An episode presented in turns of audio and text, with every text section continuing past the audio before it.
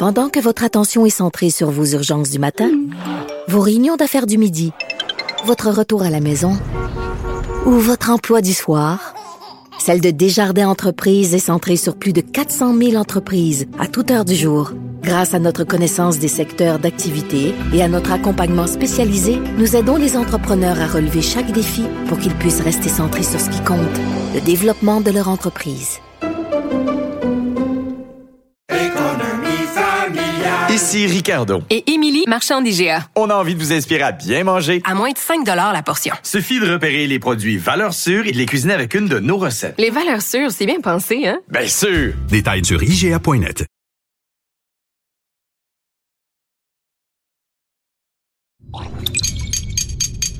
Cube Radio. Elle n'a pas la langue dans sa poche.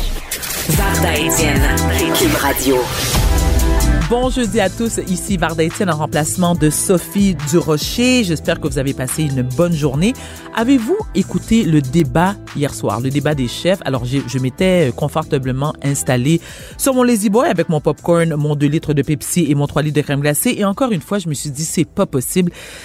Écoutez, j'ai déjà une idée pour qui je vais voter, mais moi j'adore les débats, donc euh, c'est important pour moi de le regarder. Yves-François Blanchet, chef du Bloc québécois.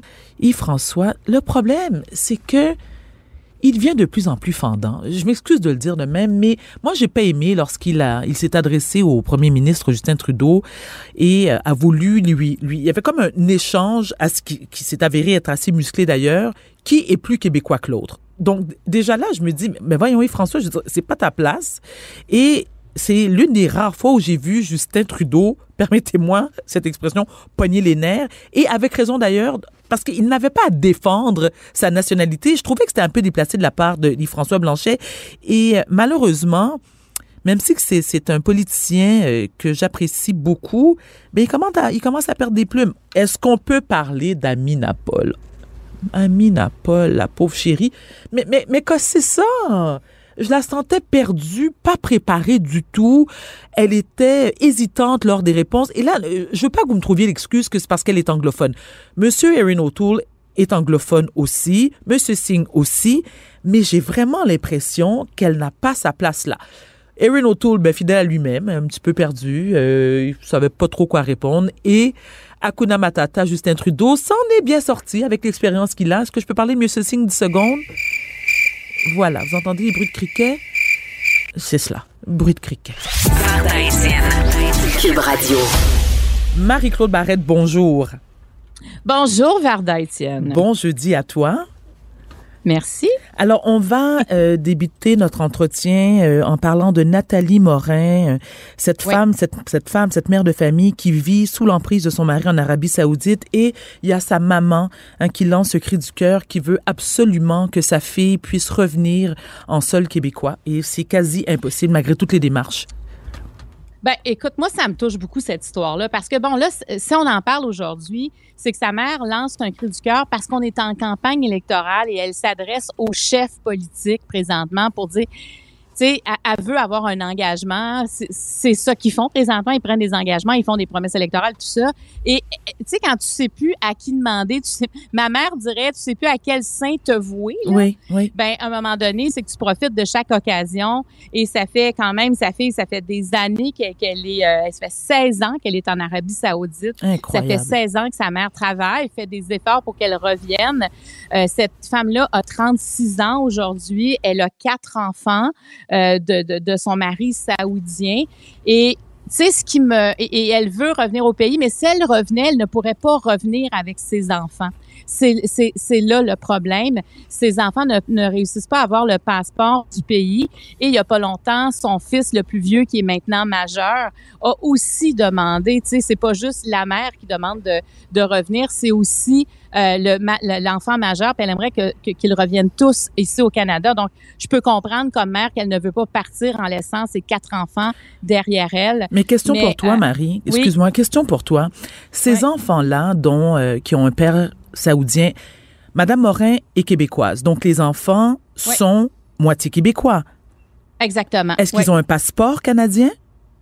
Ben, ce que je comprends, c'est qu'on pourrait leur en émettre un un passeport canadien, mais c'est l'Arabie saoudite qui, parce que là-bas, il y a des interdictions de sortir du pays, puis il ne pourrait pas comme avoir la permission pour sortir du pays. Et ce qu'on demande au gouvernement canadien, c'est de, de, de négocier cette permission-là, et ça ne semble pas se faire. Et je lisais dans parce qu'elle a fait plusieurs entrevues. Là. Je veux dire, Oui, oui. Joanne Durocher, tu sais, c'est un parcours qui est, qui, est, qui est touchant dans le sens que cette femme-là a jamais pensé, euh, j'imagine, dans sa vie, nécessairement prendre la place, prendre la parole sur la place publique. Mais il y a des choses comme ça qui nous arrivent. C'est une Elle a maman. même écrit un livre.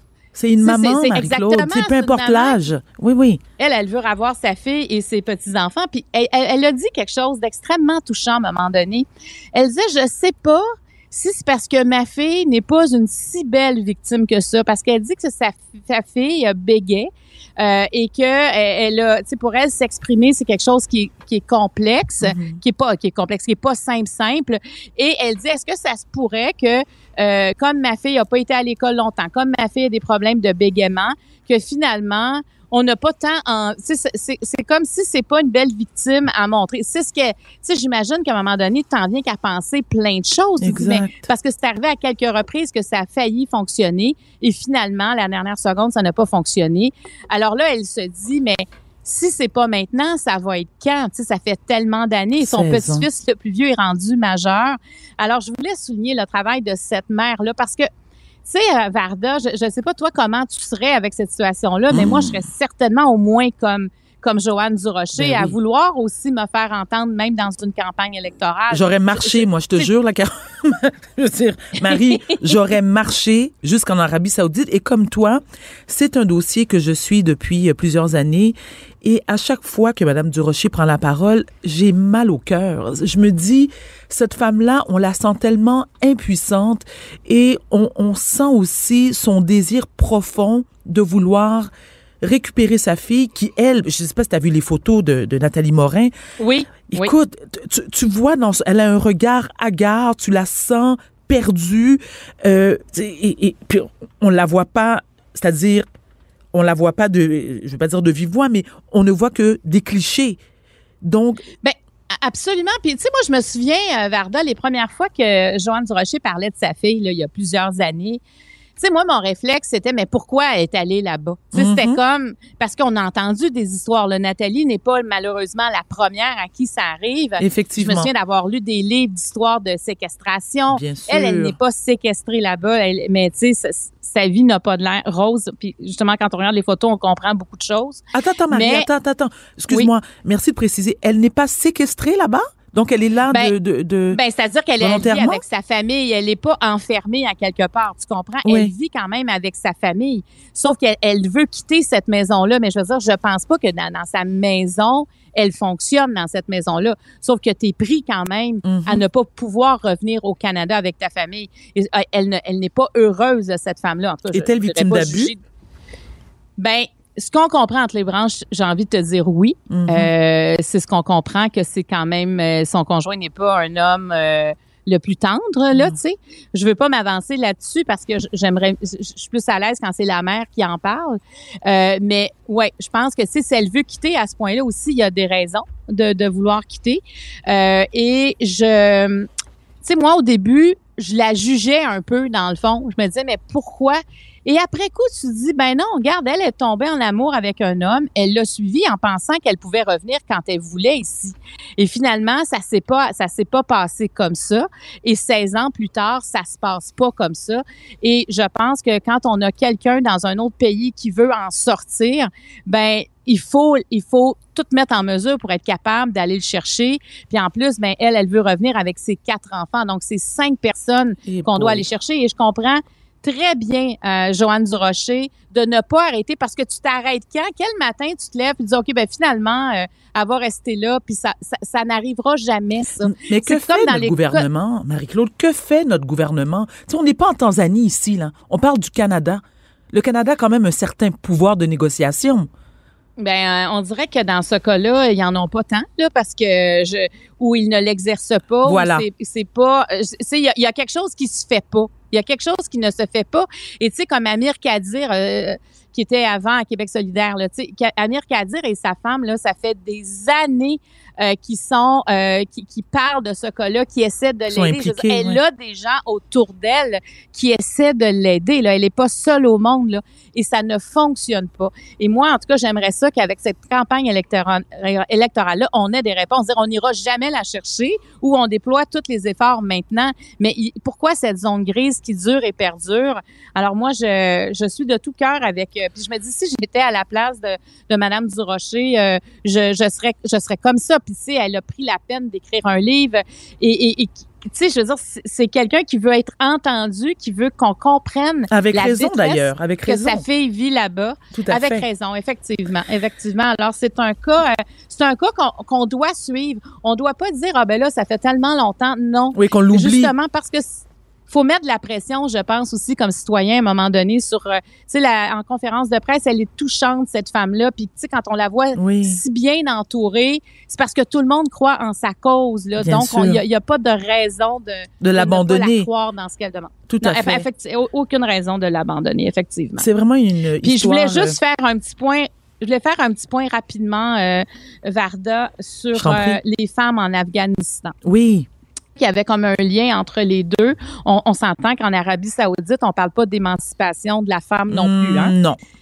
Au contraire. Et oui. euh, hier, il y a un rapport qui est sorti parce qu'il y a un représentant senior de, de Nations Unies qui s'est rendu en Afghanistan euh, et qui a observé, euh, il, il observait comment les talibans se comportaient avec les femmes parce que ce qu'ils semblent dire puis ce qu'ils font, c'est c'est- il y a un écart là, tu sais. Et il disait que les femmes ne peuvent pas quitter leur maison sans être accompagnées d'un homme de leur famille. Euh, ima- imagine, là, ce sont des femmes comme toi puis moi, là, tu sais, je veux dire, on n'est pas, euh, des fois, on a des images, c'est des femmes euh, qui veulent s'émanciper, qui avaient commencé à s'émanciper avec l'arrivée des talibans. Tout s'est arrêté du jour au lendemain. Dans plusieurs provinces, elles n'ont interdiction de travailler. Et dans les centres de protection pour les femmes qui fuient pour euh, des problèmes de violence, ben ces centres-là ont été ciblés. Donc les gens qui vont là ont peur. Et en plus les refuges pour les militants, écoute, sont rendus déjà à pleine capacité et cette crise-là débute seulement. Et partout là dans l'article ce qu'on lit là c'est le mot peur peur incroyable. C'est tout le temps une peur incroyable parce que personne sait où ça s'en va. Ce sont des êtres les femmes- sadiques. Marie-Claude, je ne sais pas si tu as vu cette semaine, il y a cette femme, cette policière qui était enceinte de huit mois, qui a d'autres enfants, qui a été abattue justement par des, par des talibans. Et je me dis, mais ça, ça, ça ne se peut juste pas. Écoute, on est en 2021. Et elles, ces femmes-là sont traitées comme du bétail. Encore, je suis prête à dire moins que ça. Ils sont sadiques, sans foi ni loi. Moi, ça me, je te jure. Puis, tu sais, on, est loin là quand même, Marie. On est, on est au Canada. Il n'y a pas grand-chose qu'on peut faire. Et tu vois ces situations arriver, on se sent démunie, impuissante, et tu ne peux pas faire autrement que que ça provoque de la colère chez nous, non seulement en tant qu'être humain, mais en tant que femme aussi. Eh oui, puis, puis l'impuissance qu'on vit, Varda, là, c'est difficile. Tu sais, parce que Mhm. ça se passe euh, pen- pendant qu'on se parle, là, c'est en train de se passer à quelque part Oui. sur la planète. Oui, oui, oui. Et on et qu'est-ce tu sais on n'a comme pas de moyens hein les, Aucun. les- les- les- tu sais- tu sais on n'a pas de moyens Le- la communauté internationale a, a- a fait beaucoup et finalement tu vois les talibans ont repris leur pouvoir Oui.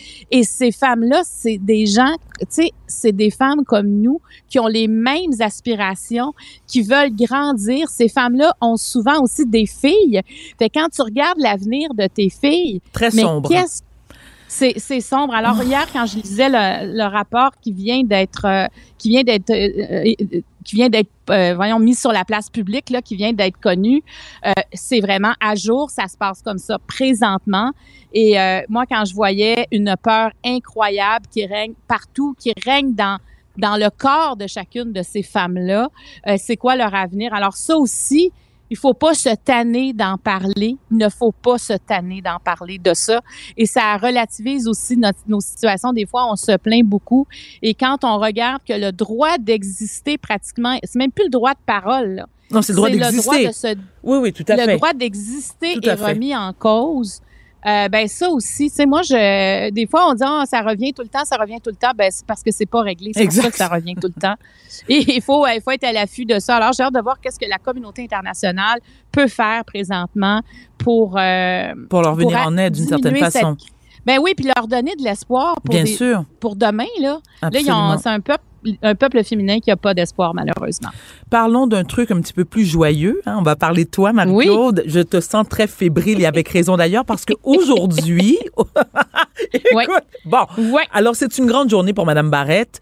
Parce que tu, après avoir animé pendant plusieurs années euh, Deux filles le matin, bon, l'émission a malheureusement pris fin. Écoute, moi, j'adorais cette émission-là. D'ailleurs, tu m'as invité à, à quelques reprises. Je t'en serai éternellement reconnaissant. Mais là, tu as un nouveau mandat. Donc, tu restes à TVA, mais euh, tu vas animer une nouvelle émission qui va s'appeler... Marie-Claude. Mmh. Ouais, une nouvelle émission. Écoute, quand tu t'apportes ton nom, on dirait qu'il y a comme. euh, Ah ouais, ça hein? me ressemble. là. Ben il y a oui. quelque chose. Il faut, faut que ce soit comme euh, intéressant, une émission où je vais, je vais me commettre plus, je vais parler, ben, je vais. Je vais plus euh, teinter mes questions d'opinion, tu comprends? Je vais, je vais, mais, mais ça sera pas une émission de débat ou de polarisation, mais c'est quand même, moi, je m'insurge contre des affaires. Il y a des affaires que je veux comprendre.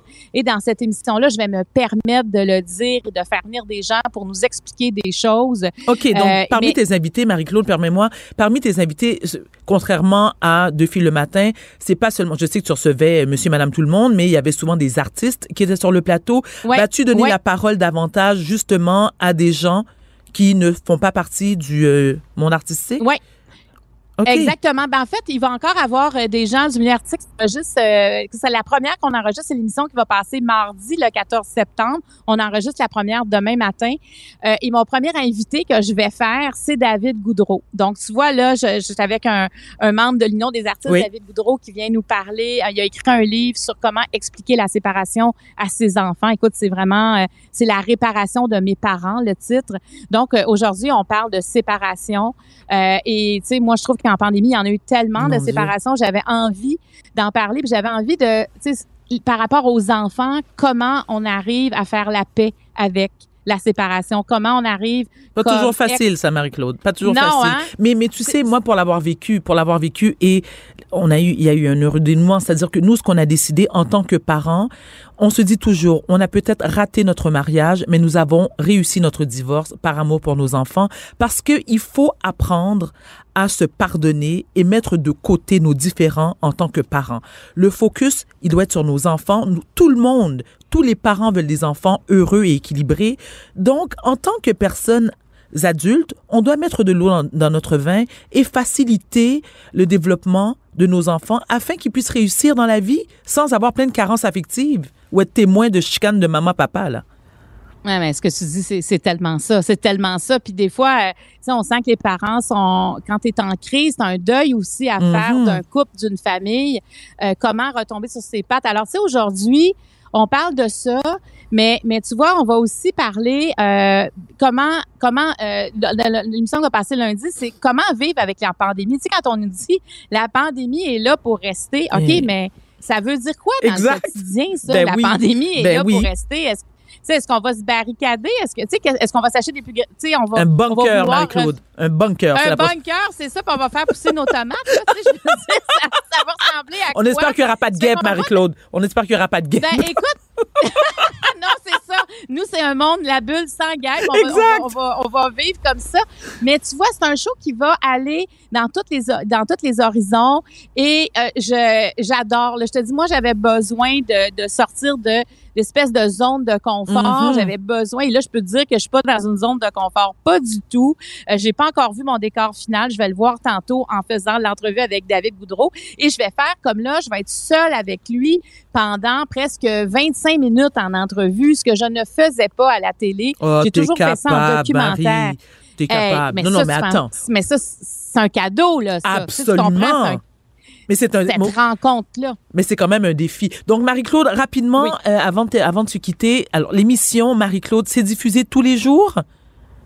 Du lundi, lundi, mardi, mercredi à 10 heures. Alors, je serai là, évidemment, sur les ondes de TVA. Oui. Et je veux juste, juste dire aux gens, quand je dis l'émission Marie-Claude, je ne parle pas à la troisième personne. c'est vraiment le nom de l'émission qui est comme ça, parce que c'est un peu, euh, c'est un peu plus difficile à dire. Oui, Ben, merci de m'avoir laissé parler de ce stress qui m'habite ce matin. Écoute, Euh, demain, je serai plus calme. Marie, j'ai confiance en toi. Je connais tes talents de communicatrice. Je sais que ça va bien se passer. Je te dis le mot de Cambronne. Je sais que c'est tout un défi, mais tu vas relever euh, ça comme une grande championne. Merci beaucoup, Marie-Claude Barrette. On se retrouve demain. C'est gentil. Merci, à demain. Ouais.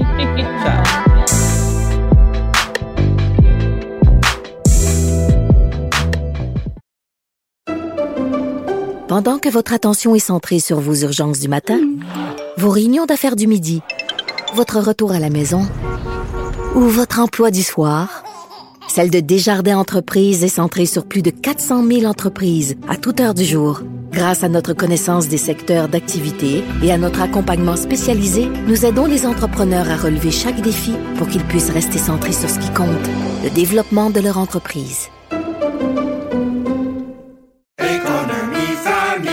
Ici Ricardo. Et Émilie, marchand d'IGA. On a envie de vous inspirer à bien manger. À moins de 5 la portion. Suffit de repérer les produits valeurs sûres et de les cuisiner avec une de nos recettes. Les valeurs sûres, c'est bien pensé, hein? Bien sûr! Détails sur IGA.net. Vous vous demandez si les plantes ressentent de la douleur?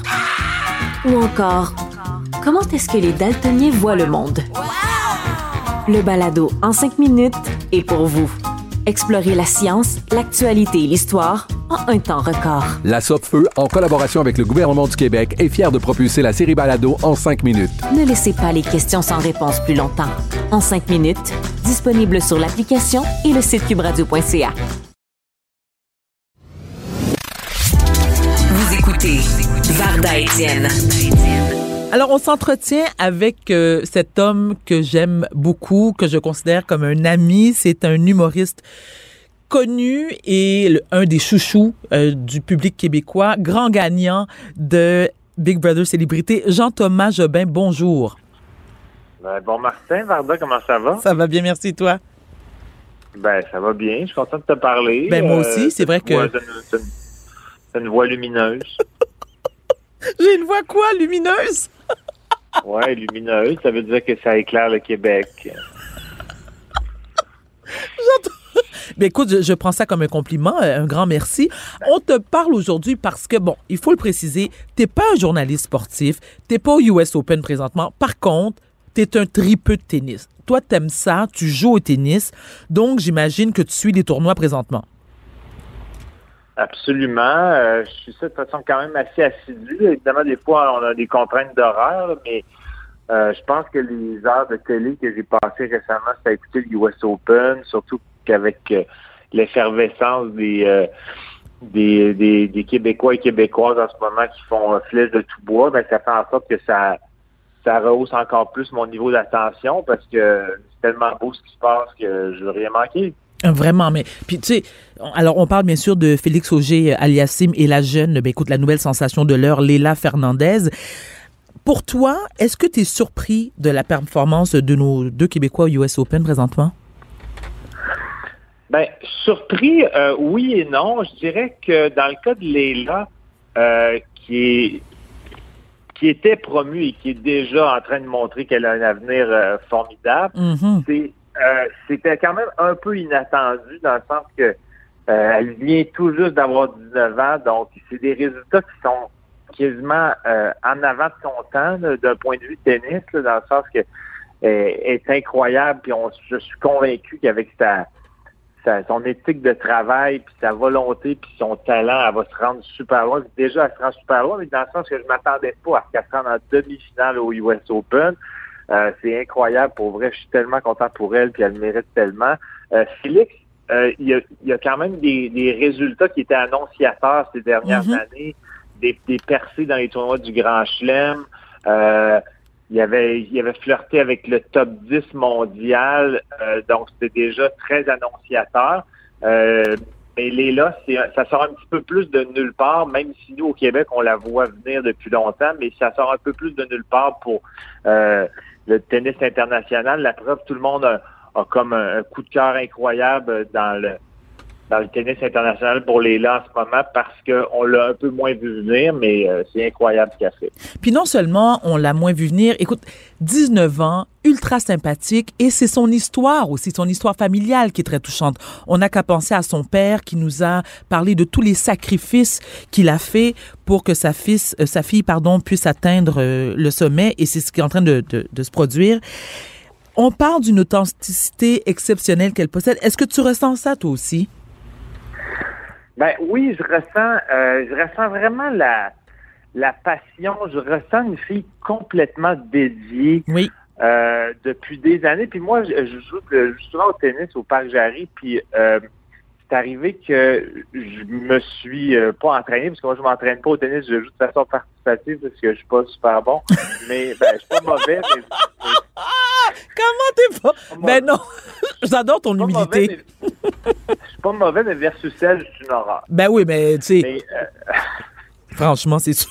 Écoute, mais attends, est-ce que Moi, tu l'as déjà pas vu? dans- As- As-tu déjà pratiqué? c'est ça. Puis, euh, pas- je me suis jamais pratiqué avec elle, mais je me suis déjà pratiqué à côté d'elle. Et? Euh, puis euh, elle devait avoir des fois des, je sais pas, 13, 14 ans.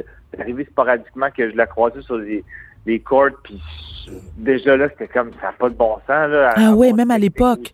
euh, ah ouais, vraiment. Là, souvent, là, euh, à partir de 12-13 ans, on voit les techniques de frappe là, qui sont déjà tellement au point. Puis c'est beaucoup, le tennis, c'est beaucoup de, de la répétition du mouvement pour que ça devienne des automatismes, que ce soit ancré, puis que tu même plus à y penser. Puis elle, ben, c'est sûr que il y a des trucs à, à peaufiner toujours, mais on voit que sa technique a été prouvée, puis que euh, ses mouvements répétitifs, elle les maîtrise. Puis moi, ce que j'aime beaucoup de ce que j'observe particulièrement dans ce tournoi-ci, c'est son agressivité dans les matchs. Euh, pas nécessairement une agressivité euh, verbale, mais une agressivité Physique, oui. dans, dans son initiative dans Voilà. le jeu. Elle, elle y va- c'est elle qui euh, contrôle les échanges. Euh, c'est elle qui euh, initie les coups euh, gagnants.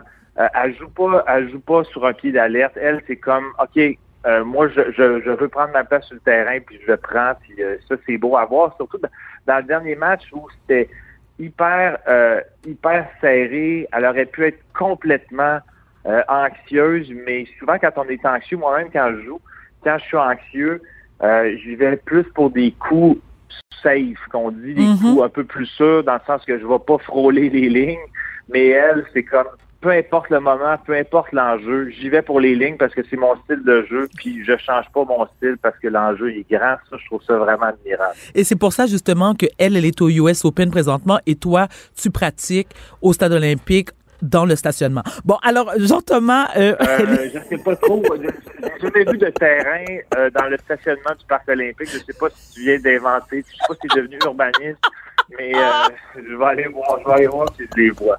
mettons que vous n'avez pas le même talent. Jean-Thomas, elle, on, on l'a répété, on le redit encore une fois, elle n'a seulement que 19 ans. Elle est maintenant en demi-finale. Bon, je sais que t'es pas devin, mais selon toi, quelles sont ses chances qu'elle se rende à la finale? Euh, sérieusement, euh, je pense qu'elles sont bonnes, mais euh, elle affronte un adversaire qui est deuxième tête de série. Euh, je vais, je vais- je vais t'inviter à pron- prononcer son nom. Ça va être un exercice de diction pour toi. Vas-y. euh, Varda. Non, c'est un exercice de diction pour toi. Parce que OK. j'ai un blanc. Je sais que ça commence par S-A-V-A. C'est une Biélorusse, mais son nom de famille m'échappe. Donc, comme toi, tu es animatrice de radio, c'est ton travail de trouver son famille. Attends, attends, attends. OK, donne-moi donne-moi quelques secondes. Je, je vais la trouver, t'inquiète. Je vais la trouver. Ben ouais. Mais donc, c'est la deuxième tête de série. C'est une fille qui frappe fort. C'est une fille qui s'est rendue en demi-finale euh, à Wimbledon euh, il y a quelques semaines. Euh, elle a 23 ans. Donc, moi, je pense que ce qui est la, ce qui est la clé pour Léla, c'est de continuer ce qu'elle fait, c'est-à-dire être dans le moment présent, de continuer à faire du tennis d'attaque, de jouer sans peur, parce que ce que je trouve beau, c'est qu'elle joue sans peur. Donc, elle continue de jouer sans peur, puis qu'elle profite du moment. C'est incroyable ce qu'elle fait en ce moment. Elle a 19 ans. C'est hallucinant. Elle est Attends, en attends. demi-finale du US Open. J'ent- Vas-y. Alors, elle s'appelle Arina Sabalenka, qui est classée deuxième. C'est une Biélorusse. Ben, c'est pas, ça n'a rien à voir avec ton SAVA. Voyons, Jean-Thomas, Euh, ben, Sabah au lieu de Sava. Euh, C'était pas loin. Ça, euh, Arina Sabalenka, qui est classée deuxième favorite du tournoi. exact. Tu vois, je suis pas pire. hein? C'est une fille qui frappe très, très Merci, fort. Maxime. Euh, euh, j'ai vraiment j'ai vraiment hâte de voir le match. Euh, je suis en show ce soir, fait que je vais l'enregistrer. Euh, fait que je vais, je vais dire aux télé, pas aux téléspectateurs parce que ce sera pas un show à la télé, mais je vais dire aux spectateurs dans la salle Criez-moi pas les résultats, je l'enregistre. Bon, ben, écoute, tu sais qu'il y, a- il y a un truc sur lequel Léla Fernandez tripe, et ça, c'est la seule chose que j'ai en commun avec elle, c'est son amour. Non, mais attends, c'est son amour profond pour le sirop d'érable. Tu sais, moi, j'ai toujours dit gentiment, le sirop d'érable, c'est la vie. Et à chaque fois que je me rends à la cabane à sucre, c'est-à-dire 15 fois durant la saison, je peux mourir après et ça ne me dérange pas. Est-ce que toi aussi, tu tripes autant sur euh, le sirop d'érable? J'adore le sirop Ah, d'érable. euh, voilà. En plus, on a passé 92 jours avec quelqu'un qui aime ça aussi, qui nous en a parlé pas mal, mais je te donnerai pas son nom parce que je veux pas. Ah euh, non, te ok, je viens d'avoir. dérouter. Oh, Mais- non, mais pour vrai, j'adore le sirop d'érable, moi aussi. En ce moment, mon petit kick euh, pour mes collations de fin de soirée, c'est je me fais euh, deux boules de crème glacée à la vanille et je renverse du sirop d'érable dessus. Ah, et euh, ça me donne mon petit boss de fin de soirée. Et souvent, si je peux avoir un match de tennis en background, c'est encore mieux. Mais j'aimerais quand même aussi rapidement parler de, de Félix, parce qu'on en a Oui, bien oui, oui, absolument, vas-y. Euh, Félix, euh, pour vrai, lui aussi, en fait, quasiment toutes les, les, les, les- tous les qualificatifs que j'ai pu utiliser pour euh, Léla, euh, on peut les appliquer aussi à Félix, qui est aussi quelqu'un d'hyper dédié, euh, qui, qui veut vraiment atteindre ses objectifs. On voit qu'il n'y a rien qui va le, le faire changer de cap. Son cap, c'est je veux gagner un grand chelem, puis ça paraît qu'il est dédié. Et puis focus, J'aime absolument. son- ouais, j'aime beaucoup son humilité, sa, sa Mhm. gentillesse, sa volonté. Puis il est tellement talentueux. Puis là, il se rend en demi-finale, puis il affronte Daniel Medvedev, euh, qui est un, un, un Russe euh, qui est vraiment solide, qui est un joueur qui retourne toutes les balles, qui, va être difficile à affronter. Medvedev, c'est aussi la deuxième tête de série euh, du côté masculin. Puis ça va être un super beau duel. Je pense qu'il va falloir que Félix fasse du tennis d'attaque parce que Medvedev, sa force, c'est sa défensive. Il retourne toutes les balles. Il- c'est comme un mur. Il est insupportable à affronter. J'adore, insupportable à affronter. Donc, dernière question. Non, mais ouais. Oui, vas-y, excuse-moi, Jean-Thomas. Alors, dernière question Non, sur le tennis. Quelles sont tes prédictions pour les finales, mais surtout pour l'avenir de nos deux vedettes québécoises? Ben, euh, sincèrement, euh, je pense qu'on ne peut espérer que du bon. Euh, je pense pas que ça va être éphémère leur succès parce Ben, moi que non plus, oui. euh, on les écoute en entrevue, puis ils ont une maturité. C'est incroyable d'avoir cette matur- maturité-là quand tu viens d'avoir 19 ans. Là. Puis euh, Félix, je pense qu'il a 20 ou 21. Puis déjà une maturité dans le discours. Euh, tu sens que les succès, ils en ont jamais assez. Puis c'est ça qui est beau, c'est-à-dire que eux autres, ils se contentent pas des succès qu'ils ont. Je pense que ça va toujours rester ça, leur mentalité. Puis ça, je trouve ça beau à voir. Euh, pour les prédictions, euh, moi j'ai l'impression que Djokovic va gagner le tournoi. Il va euh, donc obtenir le, le grand chelem. C'est comme Ben, c'est un peu prévisible, ça, JT. C'est un peu prévisible, non? c'est un, un peu prévisible, mais gagner un tournoi du Grand Chelem, Varda, c'est hyper rare. C'est-à-dire, lui, il gagne, il a gagné les quatre tournois du Grand Chelem, c'est-à-dire l'Australie, Roland Garros, Wimbledon, et là, s'il gagne, il gagne le US Open. A gagné les quatre tournois majeurs dans la même année. C'est pas arrivé depuis des lustres. Ah Donc, bon? C'est incroyable. Ceci dit, je, je, je, je vais être derrière Félix Auger. Euh, ça va être difficile, mais euh, il peut le faire. Euh, ma prédiction, ça va être Djokovic, mais euh, j'espère que Félix euh, s'y rende et y parvienne. J'ai l'impression que Léla va gagner sa demi-finale. Ah, moi aussi. Je, l'espère. Je pense que en ce moment, dans l'opportunité entre les deux par rapport au tableau restant, j'ai l'impression que Léla a plus de chance que euh, que Félix parce que euh, il y a peut-être euh, elle a tellement battu des joueuses fortes à date, c'est elle qui a qui a clairé les, clairé les meilleures joueuses en ce moment, donc elle peut continuer de le faire. Dont Naomi Osaka. Dont Naomi Osaka. Non, Naomi Osaka, Kerber, la, la, l'allemande, Euh, donc, euh, je pense qu'elle peut continuer sur sa lancée, mais on le souhaite pour les deux. Puis, euh, je pense qu'on va avoir du beau, beau, beau tennis pendant des années avec ces deux, ces deux prodiges. Écoute, je suis tout à fait d'accord avec toi et on leur souhaite beaucoup de succès. Donc, moi, j'ai peut-être une petite suggestion, Jean-Thomas, afin d'augmenter les chances de nos deux champions. On devrait aller, toi et moi, main dans la main, à l'oratoire Saint-Joseph, monter les marches à genoux, mais par derrière, et aller allumer des cierges. Je trouve ça beau, je trouve ça poétique. Dieu, je trouve ça... Hein? L'image est, puissante, en tout cas, je suis certain.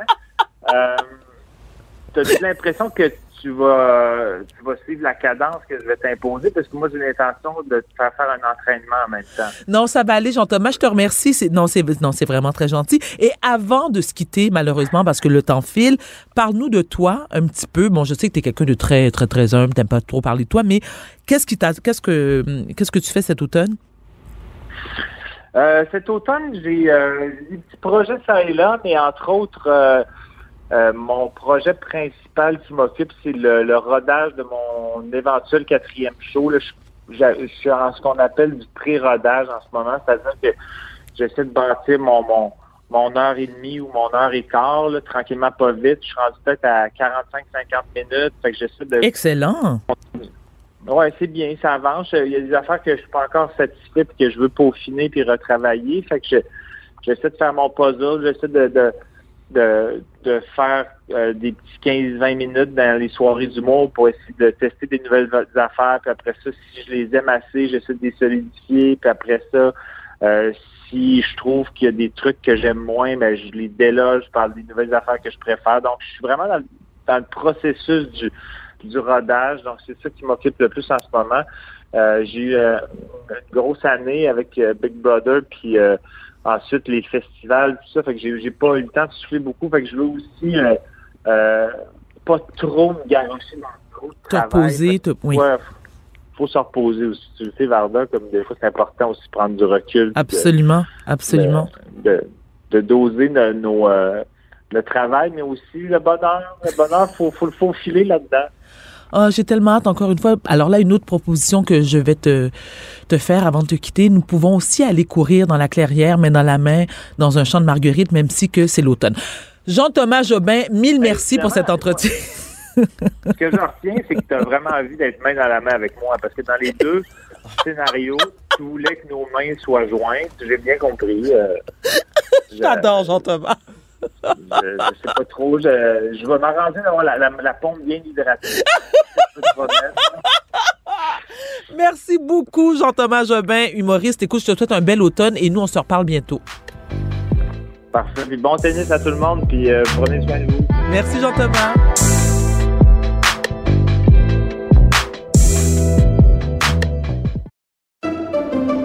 Pendant que votre attention est centrée sur cette voix qui vous parle ici, ou encore là, tout près ici, très loin là-bas, Ou même très, très loin. Celle de Desjardins Entreprises est centrée sur plus de 400 000 entreprises partout autour de vous. Depuis plus de 120 ans, nos équipes dédiées accompagnent les entrepreneurs d'ici à chaque étape pour qu'ils puissent rester centrés sur ce qui compte, la croissance de leur entreprise.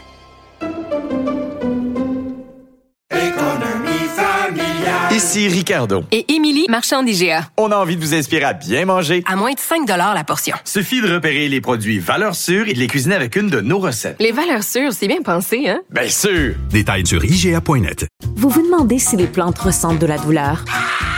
Ou encore, comment est-ce que les daltoniens voient le monde?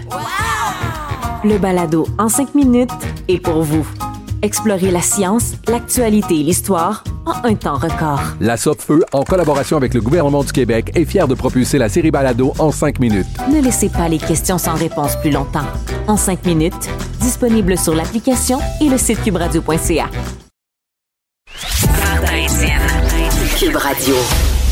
Je dois vous parler de ce livre que j'ai lu pas plus tard qu'hier et euh, j'ai été profondément bouleversée par les témoignages que j'ai lus dans ce livre-là.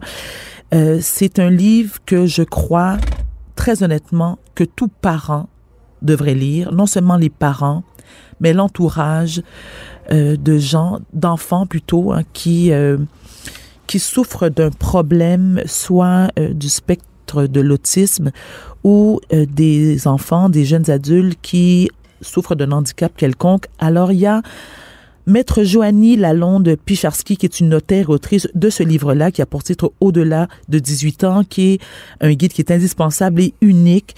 Euh, c'est une notaire engagée qui est reconnue pour son approche humaine et chaleureuse. Et euh, je vous laisse, c'était vraiment très important pour moi de parler de ce livre-là. Donc, elle a accepté de nous parler aujourd'hui. Madame Lalonde Picharski, bonjour.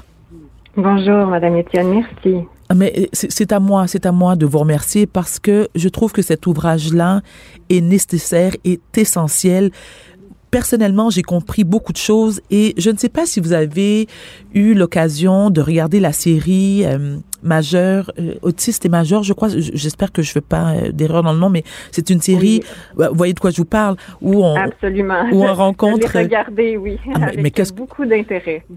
Qu'est-ce que j'ai... Écoutez, cette série-là, donc, qui a été réalisée par Charles Lafortune et Sophie Préjean, mm. sa conjointe, on suit euh, de près la vie avec leur fils Mathis qui euh, qui souffre du, euh, du spectre de, de l'autisme. Il y a aussi d'autres enfants et c'est touchant et, et, et ça nous fait beaucoup réfléchir parce que hmm. lorsque lorsqu'on a un enfant qui souffre d'un handicap, peu importe peu importe lequel, tant et aussi longtemps que nous, en tant que parents, on est là pour les protéger, pour les, les accompagner. Mm. Et Dieu seul sait que c'est éprouvant. Et, parmi les témoignages dans le livre, on le comprend très bien. Mm. Mais lorsque cet enfant-là atteint l'âge adulte, là, c'est tout une toute autre paire de manches et c'est là que ça se complique.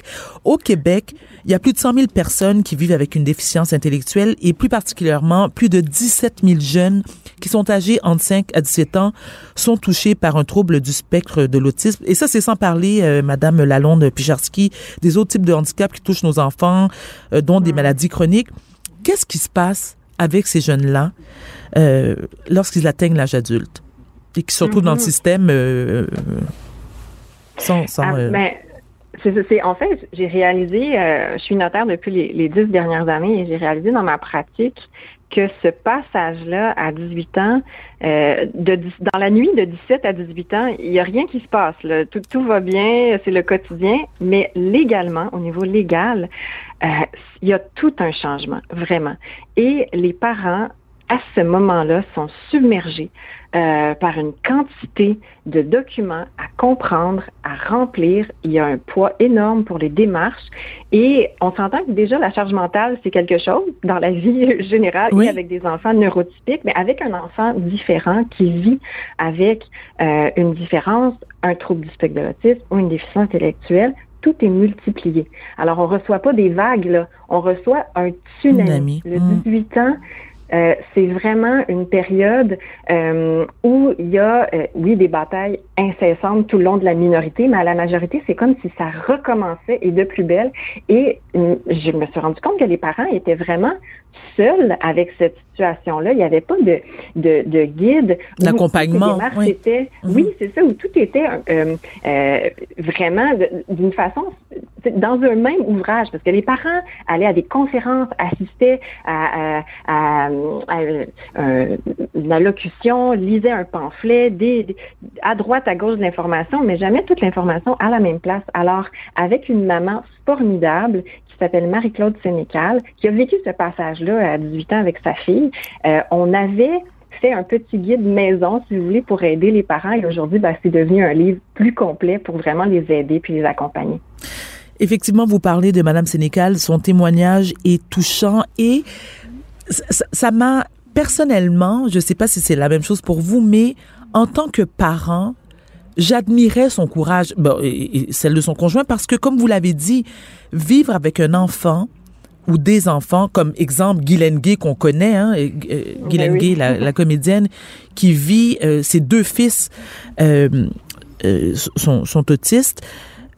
C'est le c'est c'est un poids énorme parce que ça a un impact non seulement sur la vie de tous les jours, il faut aussi penser à la fratrie hein, qui, elle, doit s'adapter et vous, on, l'explique euh, très bien dans le livre, c'est-à-dire euh, suite au témoignage de Madame Sénécal. Euh, quand cette personne-là arrive à l'âge adulte, qu'est-ce qui est mis en place pour les aider lorsque les parents ne sont pas toujours présents ou n'ont pas toujours la capacité de les soutenir?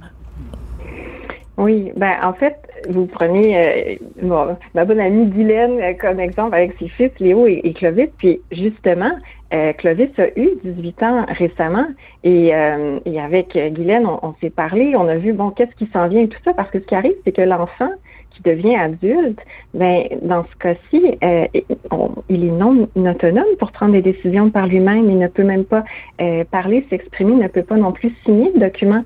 Sauf que ce qui arrive légalement, c'est que le parent n'est plus son tuteur légal, ne peut plus agir pour lui. Alors le parent se retrouve vraiment entre deux chaises, toujours entre l'arbre et l'écorce. C'est un parcours du combattant. Moi, j'aime bien, j'appelais ça le festival des zones grises. Ben oui, et vous le dites très bien dans le livre. Oui, oui, tout à fait. Mm. C'est l'expression que vous utilisez. Mais est-ce que... Oui, allez-y, excusez-moi. Hein. Ben, je, voulais juste terminer en disant qu'il y a beaucoup de confusion. Ben oui. Euh, et une situation des plus simples peut devenir complexe pour un parent qui veut accompagner son enfant, qui veut continuer de de ben de, de, de, subvenir à ses besoins, de l'accompagner dans des démarches. Un simple, une simple euh, action comme ouvrir un compte de banque devient un parcours du combattant. Euh, et tout ça, ça demande énormément d'énergie euh, et de temps aux parents. Puis ce temps-là, puis cette énergie-là, ils l'ont pas pour s'occuper finalement puis prendre soin de leur enfant et prendre soin d'eux-mêmes aussi parce qu'il faut pas qu'ils s'oublient dans tout ça. Et la fratrie, parce que souvent, il y a une fratrie ah. hein, qu'il faut s'occuper aussi. Absolument. C'est que les parents vieillissent à un certain moment et ont de la difficulté eux-mêmes, parfois à prendre soin d'eux-mêmes, comme vous l'avez dit. Ben là, ce sont les frères et sœurs qui prennent euh, le relais, mais ils n'ont pas de statut légal. Ils ne sont qu'un frère ou une sœur. Et là, ils se retrouvent à, essayer de gérer toutes sortes de choses, ne peuvent pas parler euh, avec euh, avec le gouvernement, avec des intervenants parce qu'ils n'ont pas de procuration. Ben voilà. Voilà. Ben, c'était juste, c'était justement ça ma, question par rapport à la, à la procuration, parce que s'ils ont de la difficulté à s'exprimer, euh, comment ces personnes-là peuvent donner une procuration aux personnes qui qui, euh, qui sont responsables? Est-ce qu'il faut s'adresser aux tribunaux? Est-ce que le délai est long? Mm-hmm. Comment ça fonctionne? Voilà. Alors présentement au, Québec, on a on a des ce qu'on appelle des régimes de protection aux majeurs. Et euh, il y a euh, ce qu'on appelle la tutelle. Hein. C'est bien expliqué dans le livre qu'est-ce que c'est la tutelle et tout ça, mais ce n'est pas automatique. Alors, ce qui arrive, c'est que c'est pas comme si à 18 ans, on reçoit une lettre, bonjour, vous avez une tutelle. Il faut vraiment faire des démarches. Alors, euh, c'est des démarches qui sont assez, euh, assez lourdes, assez complexes, où il faut une évaluation psychosociale, une évaluation médicale. Donc, oui, vous l'avez bien dit, il faut s'adresser au tribunal, il faut faire toutes sortes de, de, démarches. Les parents me disent souvent qu'ils ont l'impression que leur enfant renaît. C'est comme s'il il fallait recommencer tout euh, tout du début. Euh, par contre, je dois dire qu'il y a des nouveautés qui s'en viennent. Alors, euh, le curateur public, le gouvernement a vraiment une belle sensibilité, je trouve, dans, dans, dans l'ère moderne dans laquelle on vit pour vraiment favoriser l'autonomie puis l'accompagnement de ces personnes-là qui sont en situation de vulnérabilité. Donc, il y a des nouveautés qui s'en viennent avec le projet de loi 18. Ça va entrer en vigueur euh, l'an prochain, en 2022. Et on parle de mesures comme, par exemple, l'assistant au majeur. C'est une nouvelle mesure qui va faire en sorte qu'un parent ou un proche aidant ou un frère ou une soeur va pouvoir accompagner, aider pour des actes simples d'administration. Bon, euh, enfin. Et donc oui, on voit de la lumière au bout euh, du tunnel. J'ai espoir. Donc c'est vraiment, on, on s'en va dans la bonne direction, mais il faut vraiment en parler. Et comme vous dites, l'émission euh, Autisme bientôt majeur ou, maintenant majeur, ce sont des des, euh, des façons euh, de voir le quotidien, de voir les combats puis de voir comment est-ce qu'on peut, comme société, alléger tout ça, accompagner les parents, euh, puis aller vraiment vers euh, euh, des démarches qui sont plus simples. Vous parlez d'accompagner les parents, justement. Vous en avez accompagné plus d'une centaine, hein, surtout des mamans dans le passé. Parlez-nous de cette maman, Madame Sénécal, que vous avez choisi de mettre à l'avant-scène dans votre livre, et pourquoi vous êtes attardé à son cas, à elle particulièrement? Alors, ben, il y a deux mamans. En fait, il y a plusieurs mamans, mais il y en a deux en particulier. Il y a Marie-Claude Sénécal, avec qui j'avais euh, élaboré ce guide-là au début, mais celle qui a écrit euh, les témoignages dans le livre euh, est une maman qui s'appelle Anouk Lanouette Turgeon. C'est une maman en or, c'est une auteure aussi. elle est à l'origine aussi du mouvement Parents jusqu'au bout. Alors, on les avait vus à un moment donné, tout le monde en parle, à tout le monde en parle avec euh, la maintenant députée euh, Marilyn Picard, euh, pour faire en sorte que leur enfant ait du soutien financier. Hein. Donc, c'est des mamans qui vont vraiment, comme, comme l'a dit, jusqu'au bout, qui sont investies, qui se battent jusqu'au bout pour leurs enfants. Et elle écrit aussi dans, dans les journaux, et, je, je, lis toujours ces, sa plume vraiment, euh, et je suis toujours euh, tellement émue et par des synchronicités ou le hasard de la vie, euh, on, s'est croisés et je trouvais que cet ouvrage-là ne devait pas juste être légal ou juridique. Bon, ça aurait été un peu, un peu triste aussi là, que ce soit juste un livre comme ça. Je dis, je veux mettre quelque chose d'humain et moi, je peux pas mettre cette humanité-là. C'est une maman. Alors, Anouk, par ses textes poignants, vraiment est venue témoigner de cette réalité-là, de, cette, de la, vraie vie, quoi. Pas ben juste en termes euh, de, de, de, intellectuels et tout ça, c'est et procédural et juridique. Non, la vraie vie aussi. Donc, euh, c'est vraiment euh, ces textes me bouleversent à, à, chaque fois. Ben vous n'êtes pas la seule parce que justement au début du livre, lorsqu'on lorsqu'elle apprend hein, tout le passage où elle témoigne, lorsqu'elle apprend que son son elle, son fils est différent. Hein, j'avais l'impression de vivre ce qu'elle vivait le moment où elle est dans la voiture et elle dit, et ça j'ai trouvé ça mais tellement beau, c'est qu'elle aime son enfant, comme tous les parents devraient dire d'ailleurs, c'est c'est à la vie, à la mort, même si qu'on a un enfant différent parce que et elle s'est aussi culpabilisée. Hein. On sent qu'elle se, se, culpabilise, pardon, parce que lorsqu'elle dit par exemple que euh, est-ce que euh, je, je, vous dis, je vous dis ça, j'ai les larmes qui montent aux yeux parce que je, je, sentais, eh, est-ce que ça, si c'est de sa faute à elle, euh, pourquoi elle a, elle a pas mm. réussi à avoir un enfant? Puis moi, j'aime pas, mm. c'est moi qui utilise ce terme-là, mais le terme normal, c'est parce que vous savez, euh, Madame Lalonde Ficharski, lorsqu'on lorsqu'on est mère, on, c'est comme si on oublie que c'est peut-être un, un, obstacle qu'on peut vivre comme parents. On prend pour acquis que nos enfants vont, vont, vont naître avec tous leurs membres, toutes leurs capacités physiques et intellectuelles. Mm. Et lorsqu'on est confronté à justement ce type de situation-là, ben, on peut pas faire autrement que se questionner en tant que parent et éprouver une forme de culpabilité aussi petite soit-elle. Mais mm. on, on, on écoutez, j'ai tellement aimé votre livre, j'ai tellement aimé votre livre parce que moi, j'ai, j'ai pas cette difficulté-là en tant que parent. Et je trouve que c'est un acte, euh, une démonstration d'amour inconditionnel. Euh, je, trouve ça, je, trouve ça magnifique. Et malheureusement, le temps file, euh, Madame Lalonde Picharski. J'ai, j'ai une dernière question, si vous me permettez. Qu'est-ce que les parents et les enfants handicapés ne savent pas, selon vous, et qui leur permettrait d'avoir euh, une vie meilleure à l'âge adulte? Euh, vous l'avez dit, euh, les parents, face à l'avenir, sont très anxieux. L'avenir est anxiogène. il y a beaucoup d'inconnus. Et les parents me demandent et se demandent, mais qu'est-ce qui va arriver plus tard quand hmm. je serai plus là pour mon enfant? Alors, je crois qu'une façon de faire, c'est de prévoir l'avenir. Envisager de faire un testament c'est difficile émotionnellement. Euh, les parents veulent pas y penser et je le comprends. Par contre, une fois qu'on le fait, une fois qu'on a mis les choses en place, euh, c'est tellement un soulagement, c'est tellement un poids qui est ôté sur leurs épaules. Alors, il y a, à un certain moment, il faut être prêt. Quand ils sont prêts, on y va, euh, étape par étape. Mais je pense que de, de, de l'adresser et de prévoir qu'il faut.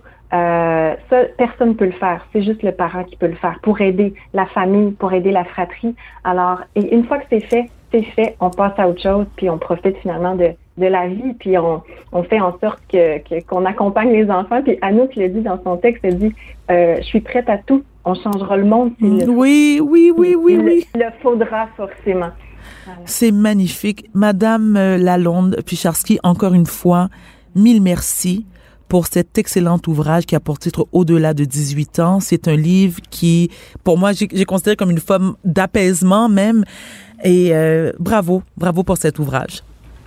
Merci, merci à vous. C'est moi qui vous remercie. C'était euh, Maître Joannie Lalonde Picharski, notaire et autrice du livre Au-delà de 18 ans. C'est un livre qui est destiné aux parents, aux proches aidants, aux travailleurs sociaux et aux professionnels de la santé et de l'éducation. Elle donne également la parole à, à des mamans qui livrent leurs témoignages. J'ai adoré ce livre. Je vous, je vous le suggère fortement. Je vous remercie, chers auditeurs et auditrices, d'avoir été à l'écoute. C'était Varda Etienne. On se retrouve demain à la même heure. Bonne fin de journée à tous.